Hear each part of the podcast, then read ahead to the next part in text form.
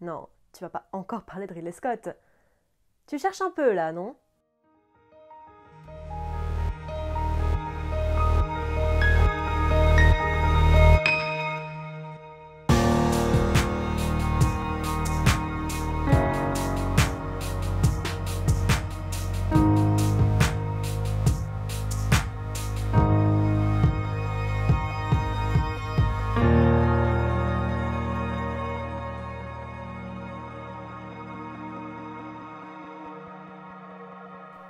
À tous, je suis Noémie, bienvenue dans ce nouvel épisode de Horizon Universe. Aujourd'hui dans ce versus, nous allons parler d'un livre et d'un film qui ont relativement fait l'unanimité. Seul sur Mars ou The Martian. À la base, un livre écrit par Andy Weir est sorti pour la première fois en 2011, d'abord sous format électronique, puis en 2014 en format papier. Il est adapté ensuite en 2015 par un habitué de cette chaîne, Ridley Scott. Acclamé par la critique pour la performance de Matt Damon, les effets visuels et le capital sympathie du film, mais également par les fans du livre, chose rare, comme étant une adaptation extrêmement fidèle. Est-ce le cas? Nous avons déjà discuté maintes fois sur cette chaîne de ce qui fait une bonne adaptation. Et en plus, bien sûr, d'un bon film. Nous avons vu des adaptations médiocres qui ont fait des films sublimes et des très bonnes adaptations qui ne donnent pour autant pas le change. Avec ce versus, je souhaite m'interroger sur un des pendants de cette question. Une adaptation parfaite d'un très bon livre, comme Seul sur Mars slash The Martian, est souvent saluée. Fait-elle pour autant un bon film? Voyons cela.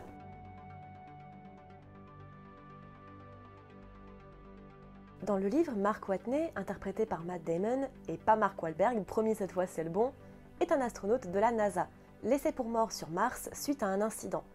Étant un ingénieur formé à la biologie, il décide de se construire un habitat avec les restes de la mission Ares 3, en attendant qu'on vienne le chercher. Une opération à l'extérieur de l'habitat le fait repérer par la NASA, qui s'emploie donc à lancer une mission de sauvetage.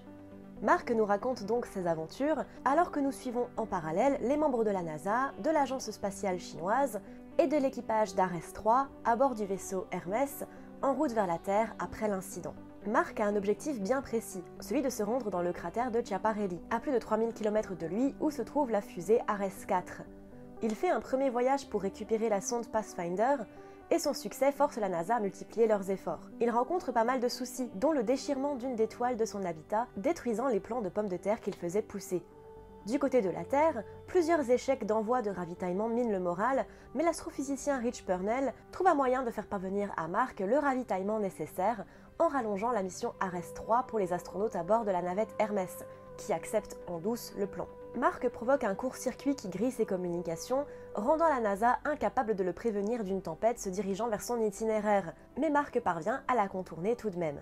Mark a un accident avec son rover et se retrouve forcé à modifier drastiquement son véhicule, ce qui le ralentit. La capitaine de l'équipage, Melissa Lewis, provoque une explosion à bord de l'Hermès, ce qui ralentit le vaisseau et permet à Mark d'être récupéré après un an et demi seul sur Mars. La dernière entrée de son journal est sa réflexion sur les efforts déployés pour le récupérer, une vraie note d'espoir pour l'humanité. Et donc le film? Eh bien un peu pareil, c'est pourquoi j'ai utilisé les extraits du film pour parler du livre. Voire même complètement. C'est pratiquement trait pour trait la même histoire, à peu de choses près. Voyons ça tout de suite.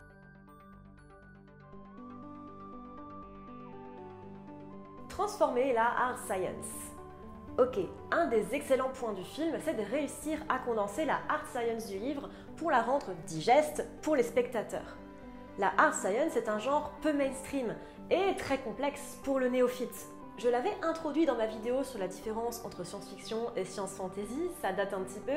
La hard SF décrit des sociétés ou technologies qui peuvent être considérées comme vraisemblables et qui reposent sur la spéculation scientifique et technologique et qui exige une certaine cohérence au sein de l'œuvre. Globalement, la hard science fiction a un peu participé au cliché qui ferait que la SF est un genre pour initiés, pour nerds ou pour bac plus 5 polytechnique, bien que ça n'en soit évidemment pas le cas. Avec ce film, Ridley Scott a véritablement réussi à transformer la hard SF du livre en quelque chose qui passe extrêmement bien à l'écran, ne regardant que dans les grandes lignes la manière qu'ont Mark et la NASA de trouver des solutions là où le livre va pouvoir appuyer un peu plus sur la science.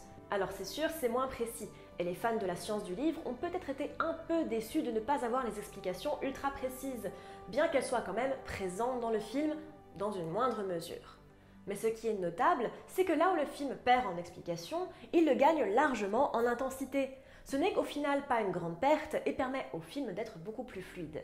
Les personnages et l'importance de la NASA. Les personnages et leur personnalité passent pour la plupart super bien à l'écran. Matt Damon en tête, qui fait un excellent Mark. Quelques légers changements ont été apportés au personnage de Sean Bean, qui était un gros con dans le livre et un peu plus nuancé dans le film, ce qui honnêtement faisait tâche et qui est plus agréable comme ceci. Mon petit point noir est le personnage de Kristen Wiig, qui devient assez anecdotique alors qu'elle prend une part active dans le sauvetage de Mark. Mais on suit tout de même beaucoup de personnages et énormément d'événements sur deux heures, et il est donc normal de devoir reléguer certains personnages au background. Le film met également une emphase assez importante sur la NASA, là où le livre, bien qu'il montre les discussions autour du sauvetage, reste plus en surface. C'est pour moi un très bon changement par rapport au livre, qui permet de bien appuyer la survie de Mark et les efforts désespérés de la NASA pour faire avancer les choses. Chose à noter, la plupart des personnages côté NASA restent relativement intacts. Il y a un vrai respect des rôles de chacun dans cette adaptation, ce qui me fait beaucoup penser aux efforts de Cloud Atlas. L'ouverture. Un des plus gros changements apportés au film est son ouverture.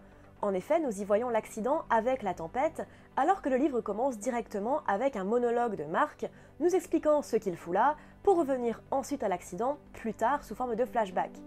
Je n'ai personnellement aucune préférence, mais cela fait sens dans un film de commencer par le début, entre guillemets. Cela plonge directement le spectateur dans l'action, sans avoir à se poser les mille questions qu'aurait soulevé le fait de voir un mec tout seul sur Mars. Là, le spectateur reste dans le film et peut suivre linéairement une histoire. L'autre choix aurait tout aussi bien pu être fait, les exemples de films utilisant cette technique sont nombreux, mais comme il n'enlève rien au déroulement et au dénouement de l'histoire, je suis preneuse. Comme quoi, un changement, quand il est bien fait, peut être véritablement bénéfique au public ne connaissant pas l'œuvre de base. Pathfinder et la tempête. Dans le film, eh bien, Mark ne perd jamais le contact avec la NASA via Pathfinder, et il n'est donc pas en danger dans son périple pour Ares 4. De même, un des gros points du livre est sa préparation pour ce voyage, alors qu'une tempête se dirige vers lui et nous voyons la NASA incapable de le prévenir. Marc, voyant que la tempête approche, doit faire preuve d'ingéniosité afin de la contourner et de prédire sa direction afin de pouvoir l'éviter.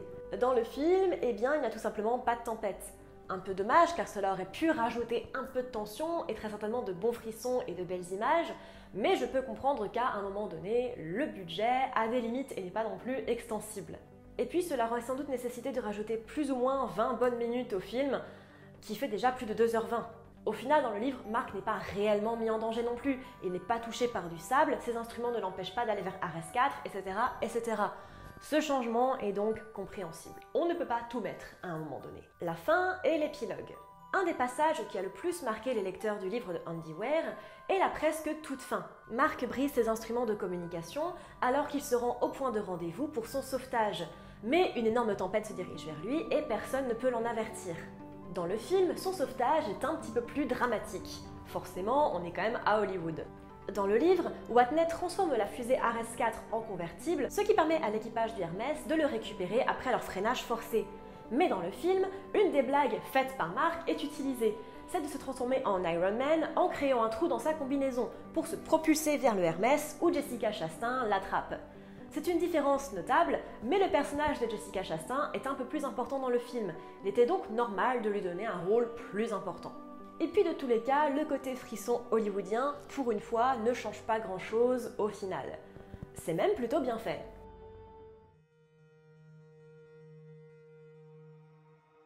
Bon, vous allez me traiter de chipoteuse, parce que les changements appliqués au film sont assez minimes.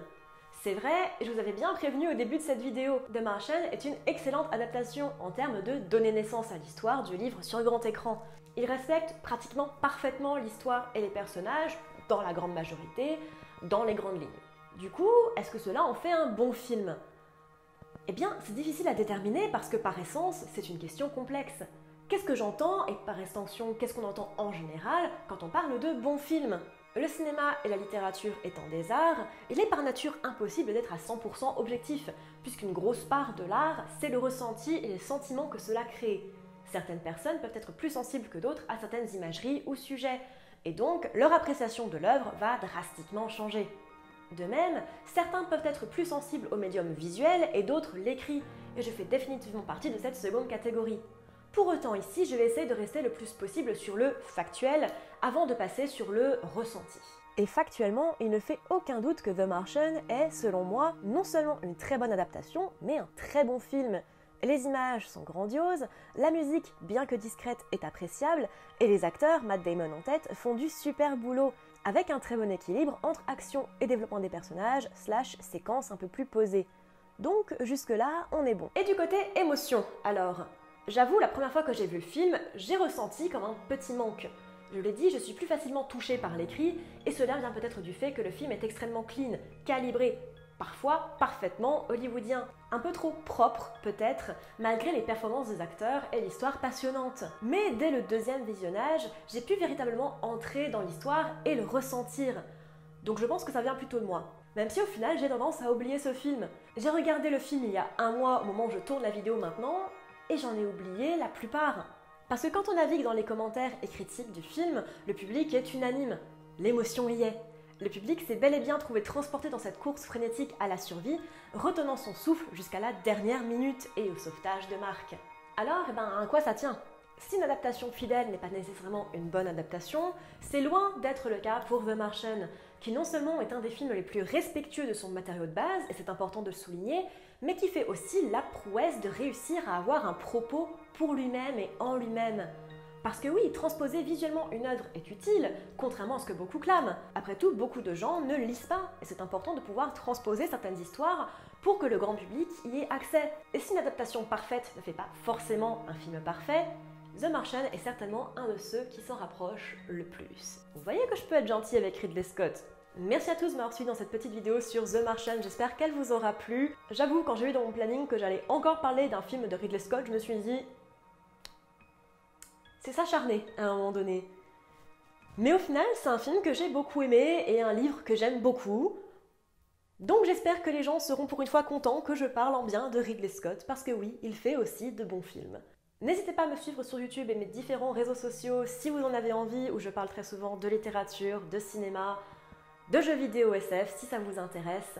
Dans tous les cas, je vous retrouve minimum deux fois par mois pour une nouvelle vidéo, et à bientôt dans l'univers.